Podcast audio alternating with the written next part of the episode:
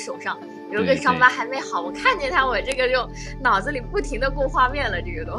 对对对。想起受伤的场景啊，那个。对，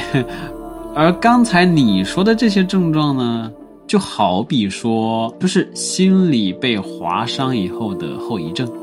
那么它的后遗症之一呢，就是再体验。那什么叫再体验呢？就是你脑中会不停的闪出这个你所经历的，或者说你看到别人惊恐的事情。那我们把这个事情叫做创伤事件。我们还有一个专业术语叫闪回，什么意思呢？就是说你脑子里会不停的蹦出你看到过的这个东西、这个事情，那这个状态就叫闪回。它实际上已经没有再发生了，但在你的脑子里就觉得，哎，我还在发生这个事情。那么这个我们专业术语就叫做闪回。嗯，那么那我来打个比方行吗？啊，可以啊。就是比如说我们，比如说我晚上有的时候还是有点想看恐怖的那种，哎，关于鬼的那种故事啦，然后那种情节啦，然后视频啦什么的，你看的时候看得津津有味，但是呢，当你做梦的时候就不停啊，会闪现那种奇奇怪怪的画面，然后把你惊出一身冷汗，不停的回回放回放回放，这种算是也是闪魂的一个，嗯，呃，就是你关掉视频以后呢，睡不着觉，脑子里还看到，对对对对对对，淋漓尽致，好像还是会发生在我。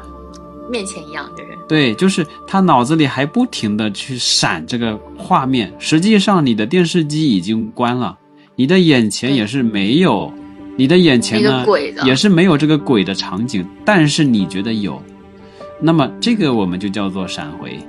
那你说的这个症状呢，就是闪回，但是它如果不影响正常生活，它过一段时间好了，那就没事儿。哦，这样子的。对，有一些人，我记得好像会严重的话，就是会对他产生那种恐惧，是不是？一提到他，然后就会怕。呃，他这个根据人的性格吧，有一些人性格很脆弱吧，嗯，可能就看到这个电视被强奸的画面，他就对他有心理阴影了啊。有一些人呢，神经大条一点的，就是看到这个《咒怨》吧，啊，就是日本的那个那个恐怖片《咒怨》，他都没感觉，哎，那这个这个就是很厉害的啊。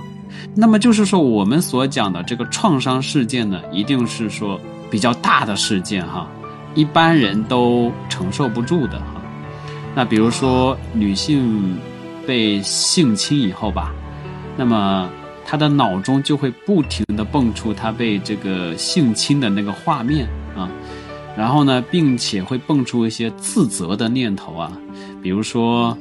嗯，就会责怪自己为什么呃，对，为什么自己不不注意啊，然后自己不小心呀，等等这种。对对对，就会对对对，就会责怪自己说，哎呀，我怎么那么不小心呢？嗯，其实这个完全就不是这个啊女生的错，这个完全就是。男生他自己管不住自己的一个，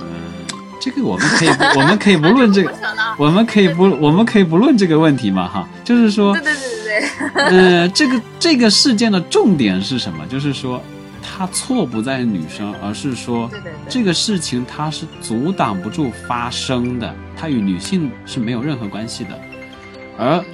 错就错在说性侵者他怎么干这个事情，哈。那么，嗯嗯呃，作为女性，她如果是神经大条型的，她会知道说